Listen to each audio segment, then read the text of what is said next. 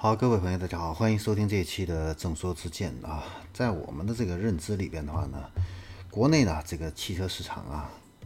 貌似存在一个三缸必死这样一个定律啊，然后也有部分啊曾经火爆的一些车型啊，因为换装这个三缸发动机导致销量骤减，甚至一蹶不振啊。你比如说啊，美系的一些品牌的车型啊，换了三缸机以后啊，销量确实是腰斩啊。但是呢，其实随着近年这样的一个三缸技术的一个愈发成熟啊，现在不少消费者的这个观念呢已经开始转变啊。这条定律呢其实也并不是完全适用的啊。那现在呢，我们这个市场里边其实有不少三缸车型，它的销量是非常可观的。那接下来的话呢，我们也给大家一起来盘点一下啊。首先呢，我们是以一个榜单为例啊，这个里边的话呢列举了。截止今年一到五月份，排名前四名的三缸车型啊，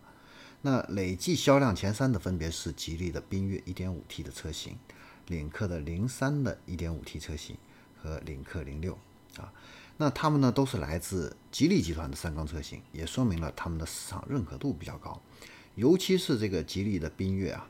七到十万元左右的这个售价区间，相对较为便宜实惠，受众更广。它一个月，它的这个累一到五月份累计销量呢是五万七千台，月均都是超过一万一千台啊。这个成绩甚至也排在了整个自主品牌里边小型 SUV 市场的榜首，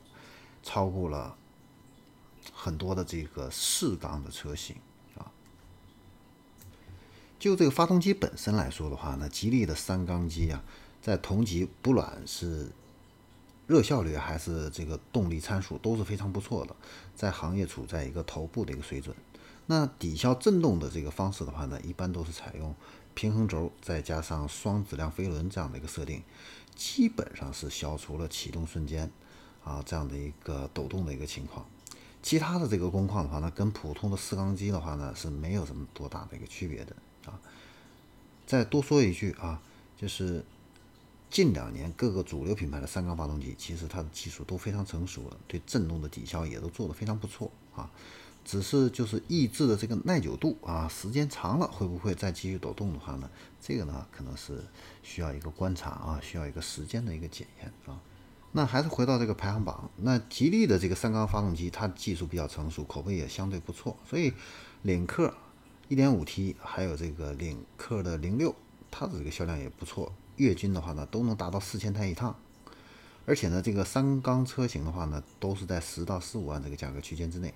也不会让消费者有太多的一个心理抵触啊，或者说是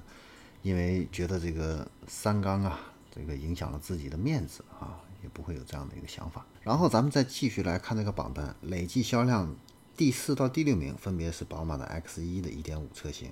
还有丰田卡罗拉的1.5自吸的车型，以及丰田雷凌的1.5自吸的这样的一个车型。其中呢，宝马 X1 的 1.5T 的一个车型，累计呢是销售了一万八千辆，月均的话呢也是超过三千六百辆。那按照比例来说的话呢，三缸机占到整体车系销量的一个百分之四十以上，其实这个也是不小的了啊。那毕竟它也是能够买到最便宜的宝马的 SUV 的一个车型，优惠也比较大，空间也不好，也不错，所以呢，愿意买单的这样的一个消费者也不在于少数啊。那至于这个三缸发动机，在预算跟品牌面前就显得不是那么重要了。然后另外我们再看丰田啊兄弟车型卡罗拉和雷凌的1.5自吸车型，它卖的也不错。啊，因为是一月份才正式上市，二三月份才逐步开始交付，所以累计的销量没那么高啊。但是从月均的一个销售角度来看的话呢，他们的成绩啊，应该说是不错的啊。尤其是这个认可度更高的卡罗拉三缸机型的话呢，月均销售可以达到五千台以上啊。它也是整个三缸机销量里边的话呢，仅次于缤越这样的一个存在啊。那如果再给它一点时间的话呢，很有可能会进入前三名。然后我们再来看一下第七名到第十名，分别是宝马的一系的 1.5T 的车型和福特的福睿斯，以及本田家族的凌派和享域的 1.0T 的一个车型啊。那但是从这个销量数据来看的话呢，他们是很难构成这样的一个主流了啊。那是整个的一个销量的话呢，大概就是呃月均是几百台这样的一个销量啊。所以我们总结下来看的话呢，其实现在消费者对三缸机的这个态度实际上是有这样的一个转变的啊。从这个销量上，我们也能够看到它是有一定增长啊。但是确实啊，这个热销车型确实还是少了一些啊。只有这个缤越这一款车型是能够销量破万的啊。那三千到五千台这样的一个数据量啊，这个销售量是相对来说是比较多的啊，这个车型，而且它价格基本上是聚集在七万到十五万之间这样的一个价格区间啊。那二十万以上的一般都是宝马的这样的一些车型啊。这个三缸机的话呢，是卖的还不错啊。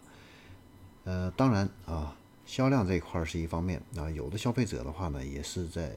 这个不敢买三缸车，它有另外一个顾虑，就是这个三缸机的一个保值率这方面的一个问题啊。现在的话呢，这个二手车市场啊，因为这个新车三缸机不好卖，二手车市场啊，这个三缸车型的话呢，确实保值率这块的话呢是比较偏低的啊。但是相信这一点的话呢，随着三缸车型的啊普及啊，消费者观念的一个慢慢的一个转变啊，这样的一个呃这样的一个。观念还是会被慢慢的扭转的啊。好，那这里是正书之见，我们这一期的话呢，就跟大家分享到这里，我们下期再见。